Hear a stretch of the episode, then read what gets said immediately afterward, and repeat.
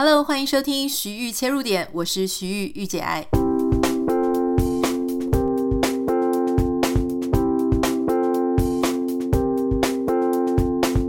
前几天有一则新闻，我想大家应该都会非常有兴趣哦，就是 Google 呢，他自己开始开创了一些课程，这些课程是你可以线上自学，而且每一个人都可以报名。学费也不是真的那么贵哈，上完之后呢，标榜等同大学学历。主要呢，他现在推出了三项技能，这个三项技能呢，包含就是呃数据分析、专案管理，还有 UX user experience 的设计师。很多人就会想说，为什么是这三个哈？事实上，呃，Google 它不是第一个公司去把这些东西变成线上课程的。其实，如果你有常常在留意线上课程的话，你会发现，其实非常多的大学，甚至呃 Microsoft 或是各个非常厉害的企业，他们都已经把这些课程。变成线上教学，或是有一些你可以自学的社群、自学的课程，像在 Coursera 上面就非常的多，IBM，IBM 上面也有。那我自己之前就在 IBM 的课程上面学会写简单的，呃，就是那个 Chatbot，就是聊天机器人，就是你在 Facebook 上面，呃，如果你丢一个讯息，有时候那个粉丝团会立刻跳出一些问你。后续的一些对话，然后或者说你现在在用，呃，我自己是远传电信嘛，或者各个呃电信公司，或者是各个公司，常常它的 App 上面都会有一个你搞不清楚是真人还是智能机器人的一个服务哈，那个就是 Chatbot。那我之前就是用 IBM 上了这个课，然后自己学会了一个简单的，当然就是用他们自己的服务啦。诶，基本上你如果不要学写程式，只是学如何应用它的程式来写一个 chatbot，我认为基本上你只要逻辑清楚，然后怀有好奇心，而且你愿意花时间去学，都学得会。只是说，你知道吧？这种事情就是人人都能够学会它的技巧，可是不是所有的人都可以玩出非常漂亮的把戏。那我因为不是想要当工程师啊，我只是想要满足我个人的好奇心，所以我就学到可以跟他对话，然后我跟他聊天，然后他会回我。呃，在一些有限的资料库里面，可以聊得还蛮顺畅的，我其实就心满意足了。好，那为什么这一些课程它特别是可以做线上课程呢？其实就是因为它其实跟呃数字、数据还有你怎么样，其实我常常都觉得很多现在的大数据或者 AI，它背后都是数学或是统计上的逻辑，所以基本上这种事情它可能呃不一定是要你去跟老师面对面，因为实际上最后还是你要去呃 coding 啊写程式，然后你要去学习。呃，一些基本的逻辑跟技巧，然后你做出自己的作品哈。所以这几种课程，它其实一方面是现在时势所趋，二方面是它确实也还蛮适合透过线上学习的，所以呢，它就被丢出来当成独立的学科。我想大家应该会很好奇哈，这个三个 Google 的他所丢出来的这三个工作，它到底收入是可以多少呢？因为他们当然就会丢出一些非常成功的例子啊，例如说就是有一个司机啊，他以前就是他原本是开卡车的司机，那他后来因为上完了这个 Google，所以他已经在他们家里的附近找到一个可以当 IT 技术工程师的一个工作。换句话说呢，你只要学会这些。呃，你就很可能可以摇身一变做另外一种跟你现在所做截然不同的事情，所以我觉得这是一个很好的自学管道。很多网友你们会写信来跟我问说啊，我应该学什么啦？然后我应该从哪里开始？前一阵子有一个护理人员也问我说，他是护理人员，他想要多学一些，应该学什么呢？好，因为学什么这个东西呢，我觉得他的。范围实在是太广了，像我自己非常喜欢一些科技类或经济类的事情，所以我就会去学相关的课程。那如果有一些人觉得学光是学一些思想上的课程或是原理上的课程太无聊，然后你又不想学手工艺或是新语言，我觉得其实你可以学一学现在新的一些科技。啊，你不一定一定要变成一个工程师，可是就像我一样，我其实学写那个聊天机器人的时候，我也不是抱着我想要把它变成职业。我自己内心只是想要了解，说那个机器人它背后的逻辑到底是什么，我很想要知道一下。我知道完了之后，我就心满意足。其实我觉得这就是学习当中最快乐的地方。如果我们所有的学习都要变成我们日后要做的工作啦，然后我学这个，假设我学这个学费花了五千块或是一万块，那我能不能赚到五十万、一百万？如果你想的都是这些，那个学习绝对不会很开心的，因为有太多的时候，学习它最大的成就感。还有它最大的快乐是来自于我们对自己好像解了一个谜，然后我们带领自己去参与了一些我们没有想过会参与的事情，这个就是学习最快乐的地方。你可能会想要知道 Google 这三个工作它的平均收入大概是多少？哈，它也很可爱哦，它在它的网站上有列出来，让你做个参考哈。比方说像这个数据分析师，他就有讲说他的中位数每年的。年收入呢，大概是六万六千美金。好，那你就去乘以三十，当然你还要扣税啦，哈，所以大概就是这个他的年收入六万六千美金，然后去乘三十。好，那如果是专案管理经理呢，PM 啦，那他大概中位数的年收入大概是在九万三。然后如果是这个使用者界面 UX 使用者经验的设计师。那他的中位数的年收入差不多在七万五，所以我自己最有兴趣的，如果我真的要学的话，我可能会学这个数据分析师，他可能就是年收入最少的。然后如果我想说要学这个我最不想学的，例如说 PM，为什么我会不想学 PM 呢？因为如果有当过 PM 的人就知道，你其实要会的东西很多，然后要受的气也蛮多的哈。我其实常常都觉得，因为我先生自己就是在做 PM。我觉得他非常的厉害，因为真的很好的 PM，他绝对不是只是当 PM 而已，他不是只是会管理而已。因为当你要做一些，其实我以前在外商公司，我有做过一个类似 PM 的角色，就是因为我们公司的产品是软体，那那个软体当然就是做统计分析的软体。呃，我那个时候。做了类似 PM 的角色，就是因为我要常常把客户的问题带去问我们的工程师。那如果我们 local 的工程师、本土的工程师他没有办法处理，我就必须要去联系我们 regional，就是呃香港还是新加坡那边的工程师，甚至是美国那边。那这个就很烦了，因为你其实除了你要懂你客户那边的语言之外，你还要懂就是你客户。啊，就是还要你要懂这个，你说要懂客户之外，你还要懂你的工程师那边的语言，因为你常常会发现，其实工程师他很多人，因为他真的非常会 coding，或者是他非常会软体，可是他真的不太懂怎么样跟客户相处，所以你其实担任的是一个翻译官的角色。啊，那如果说你的 PM 呃这个不够好的话，他可能就没有办法让两边的人好好沟通。例如说，他如果跟工程师去沟通的时候，工程师讲了一大堆专业术语，那他不能总是把这个专业术语直接 copy p a s t 丢给他的客户，因为客户会发疯的，因为他听不懂。那他听不懂，他就会觉得说，你为什么不用简单一点的方式让我听懂，或是让我了解？哈，所以好的 PM 呢，他其实基本上要。能够拥有两端的知识，所以我想这个就是为什么现在这个 PM，它比较值钱啊，薪水工作感觉薪水比较高，原因就是因为要找到一个好的 PM，然后他不只是要会两边的专业术语，他还要非常的能够呃运用各种各样的方式，让整个专案顺利进行。而且老实说啦，我觉得。白目的 PM 就会是那个公司的灾难，所以 PM 通常要很灵巧，然后懂得怎么样让事情非常顺利圆满哈。他要会处理事情，还要会处理人，还要很会看风向啊。所以呃，我想没有一个工作是简单的。这个 Google 这个这个课程，我想如果你有兴趣的话，大家自己可以去查一下哈。你可以在 Google 的搜寻上面查 Google 的课程。线上课程，那我想你就会看到，差不多它每一个 program 大概三到六个月就可以完成。据说，据说，因为我自己没有还没有报名，据说它的学费是低于一万块台币，所以你可以参考看看。好，那当然从这个新闻当中呢，不免就让我去想一想，说，嗯，他说这个 program 这个 certificate 它可以等同大学学历，那不禁就让我有点担心，哈。包含就是说，现在线上课程很多，很多人就会在想说，那大学会不会有一天会被取代？现在实体那些大学的校园、大学的课程、大学的老师、大学的同学，到底代表什么呢？五秒钟音乐之后，我们来讨论看看。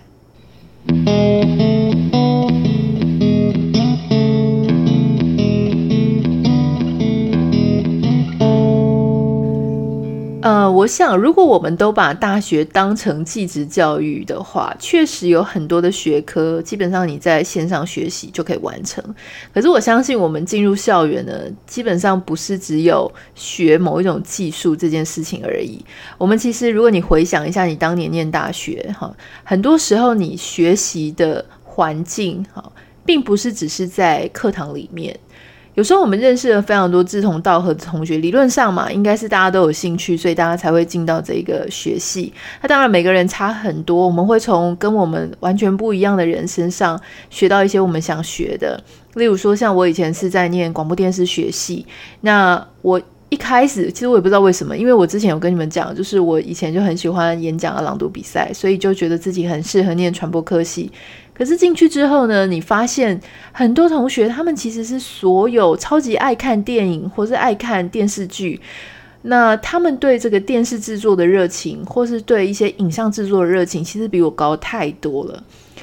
我其实后来在里面之后，我才发现说，哇，自己真的是没有做电视节目制作的。的天分，或者我不太适合做这一行，原因是因为这一行它其实要花费非常多的体力，很长的时候你自己的工作时间是非常的呃不不稳定，很多时候你是要用半夜或是凌晨起来工作。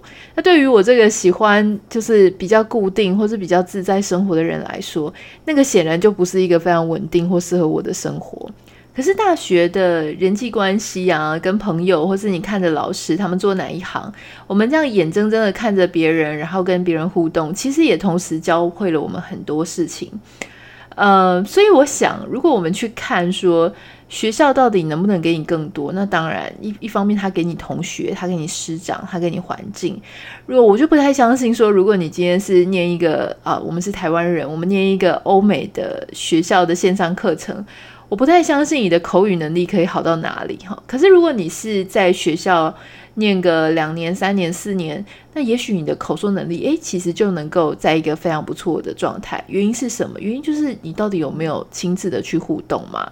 那还有就是很多人念 MBA，然后还念线上的 MBA，我就有点不太了解哈。因为很多人念 MBA 或是 EMBA，其实你很需要的是去认识一些人脉，或是认识一些同学。或是你想要借由大家一起讨论，然后激发出更多有趣的想法。可是你如果你很线上的话，当然你也会说，我们可以用讨论区啊、留言板，或是呃线上的会议当中去讨论。可是事实上，你没有跟那一个人亲自的见过面，那个感情就没有办法像面对面一样那么深刻。那同时，你跟老师也不会那么熟，对吧？所以我想，校园本身还是有它存在的必要。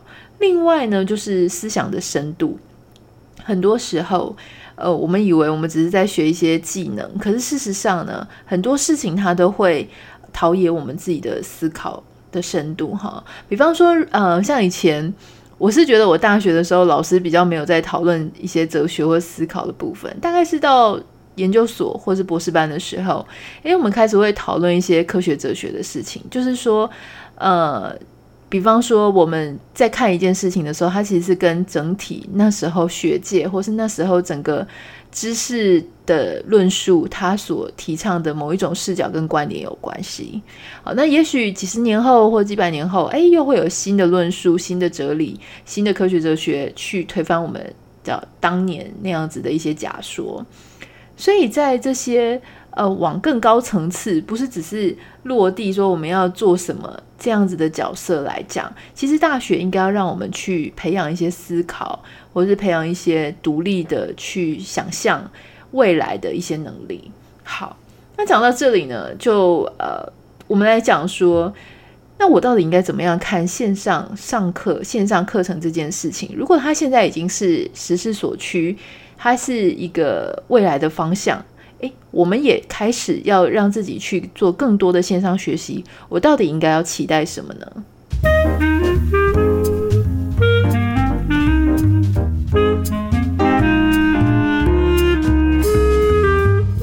我们回到刚刚在讲这个 Google 的呃几个学程哈，那你可能就会好奇说，诶，如果真的只学三到六个月，难道就够用了吗？你如果没有学它个几年，你会觉得很不安心吗？你就是说三到六个月，我差不多学完 coding，然后学完一些基础的皮毛，就把我丢到公司，那我要怎么样解决事情？如果我不会的话，怎么办呢？我相信很多人一定都会觉得对这件事情很多不安。可是我想要跟你分享一件事情哦，这个你如果真的要开始进入线上课程啊，线上自我学习，呃，老实说，我觉得线上自我学习真的是我们这个时代最棒的事情，因为它会让我们可以不要进学校，好，我们不管年纪，我们只要有企图心、有想法，我就去学。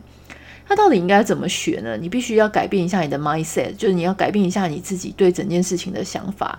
以前我们在大学，我会觉得说，大学四年老师就必须要教会我我未来在职场里面所会的事情。我的理想，我们的理想都是这个样子。虽然我们知道说，当然不是这样，因为你在职场里面一定有太多要学的事情。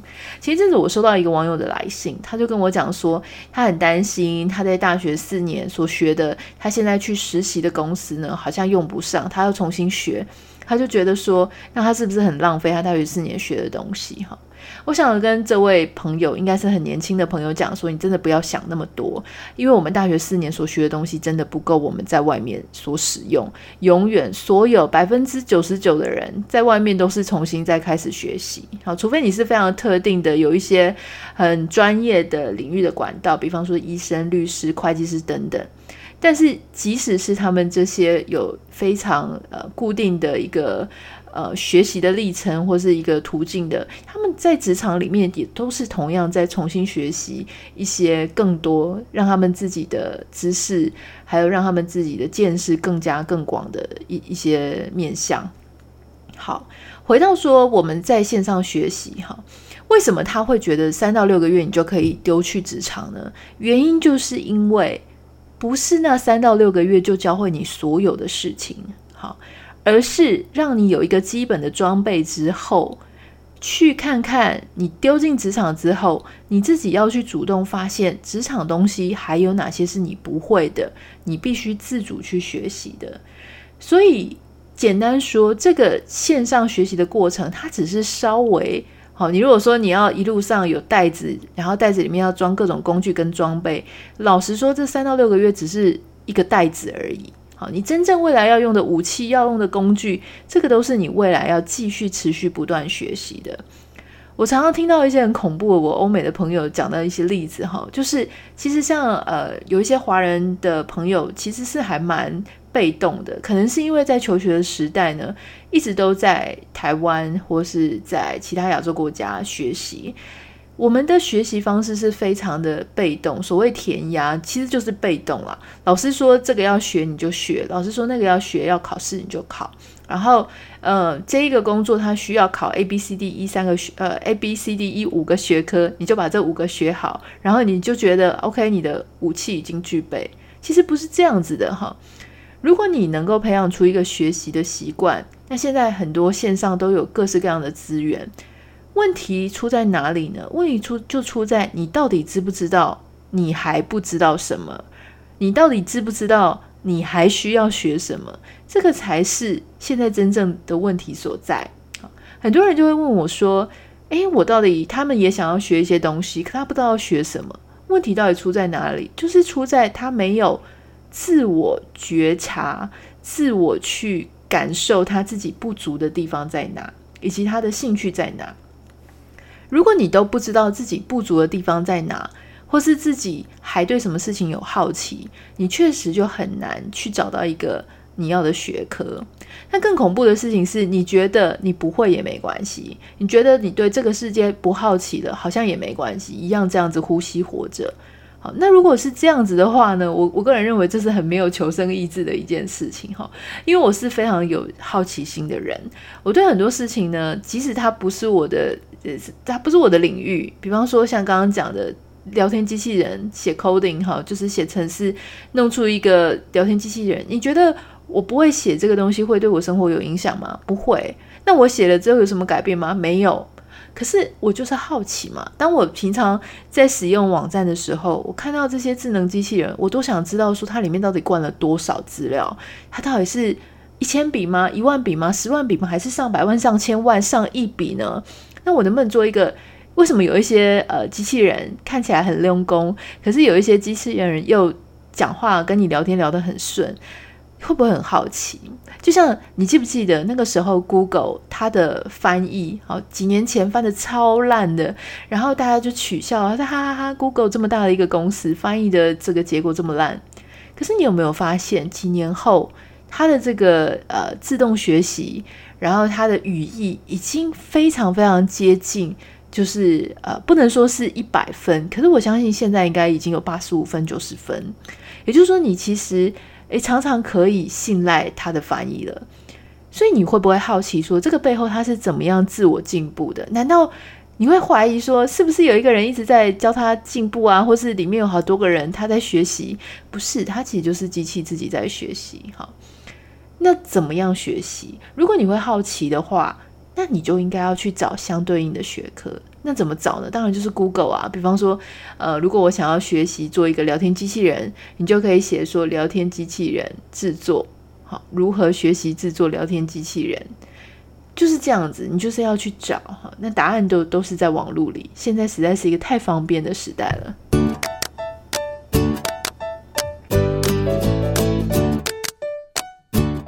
很多人都要自己要小心哈。如果说你觉得没有热情、没有好奇心，不再学习也没有关系，反正人生就这样过。其实这是很恐怖的。有一句话说呢，有一些人只活到四十岁，可是八十岁才进棺材。这是什么意思呢？我觉得这句话讲得非常经典哈。他为什么说只活到四十岁，可是八十岁才进棺材？原因就是因为他在四十岁以后，他就不再学习，他对生命没有热情。可是他八十岁才进棺材，也就是说他其实呼吸啊，呼吸还是可以呼吸到八十岁。换句话说，就是从四十岁到八十岁的这四十年，他完全没做什么事情，每天就是张开眼睛，然后就做跟前一天一样的事情，然后呼吸，维持自己。呃，还有生命迹象，可是你会觉得这个人没有热情，没有学习，好像就跟死了没有两样。哈，嗯，我想要提醒大家，我觉得有几个阶段很容易让人家变成行尸走肉。第一个是退休，第二个是毕业，第三个是结婚，第四个是生完小孩。哈，有几个这几个呃阶段，其实它都会让人家有一种觉得好像告了一段落。我应该要进行另外一个部分，而且呢，好，除了生子之外，生子应该是因为就是觉得说啊，生小孩很忙，所以重心都在小孩身上。我们先撇开不谈。可是退休、毕业、结婚，你有没有发现，好像都是一件重要的事情做完了之后，很多人心态上就会变成我要休息，好，我要休息。那休息一下子当然可以，可是你休息，接下来你就这个后半辈子都休息吗？呃，我其实常常都会觉得说，你看一个人。不要看他，呃，大学毕业之前，或是研究所毕业之前，因为那个时候呢，基本上都是被别人安排好的，被这个社会规定好的一条路，哈，就是说，呃，你大概就是几岁就应该念小学、中学、大学，然后研究所。你看一个人，他真正有没有求知的动力，跟他有没有指望，哈，有没有上进心，你要看他从毕业之后，或是从结婚之后开始，他怎么样安排他自己的时间。我其实就有一些朋友，他以前他们以前非常的优秀，那就是成绩非常的好。可是呢，成绩很好又代表什么？成绩很好不代表他是一个上进或是学习的人。呃，常常就是他们可能很成绩很好，然后做了一个很稳定的工作之后呢，他就再也不进步了。对我来讲，这是非常恐怖的事情哦。我希望大家今天，如果你听到这个节目，你也想一想，你是不是从毕业之后就开始过着。好像都只有工作产出，可是你都没有吸收一些新知。当然，我相信你会打开 Podcast，应该就是你还希望能够有一些资讯可以灌入到你的生命当中、生活当中。特别是如果你愿意听我们节目的话。那你身边一定会有一些，你会知道他其实庸庸碌碌，可是他真的，我们真的不知道他到底在忙什么。每一天就这样子被安排的，或是也没什么目标的过下去。我想我们可以想一个方法去鼓励他，让他也愿意能够让他自己的生命有一些不同的色彩。因为我觉得人总是有一天是要离开这个世界的，在离开这个世界之前，我们到底怎么过，过得精不精彩，有没有？好好的、很这个淋漓尽致的去潇洒的玩它一回哦。我觉得这件事情对我来说非常重要，跟你分享。好，那当然这个礼拜一定要再提醒大家，就是九月十八号礼拜五晚上八点，在台北信义成品三楼有我们在家工作的签书会。那大家知道，因为我现在大部分时间并不在台湾，所以我很珍惜在这一次的时间可以跟大家见面。明年我不太 确定，我写不写得出来一本书哈，所以很可能我们下一次见面就是明年了。呃，希望你会喜欢今天的节目。如果你是新朋友的话，不要忘记要订阅我们的节目，你才会收到节目更新。那如果你想要私讯我，或是常常看到节目通知，还有我自己生活的分享，我都会放在 Instagram 上面的现实动态。然后真的很多人跟我分享私讯，我也很欢迎。所以我的账号是 A A N I T A 点 W R I T E R Anita 点 Writer。那也请大家要帮我到 Apple Podcast 留下五颗星，你们的留言我都有看。然后，其实留下五颗星的意思，我们常常在讲哈，就是可以让我们的机会，让我们的节目有机会被更多人听到，然后让他们可以得到他们所可能需要的哪一集，就会是他们生命当中的力量，也不一定。谢谢你跟我共享今天的节目内容，那我们就下次见喽，拜拜。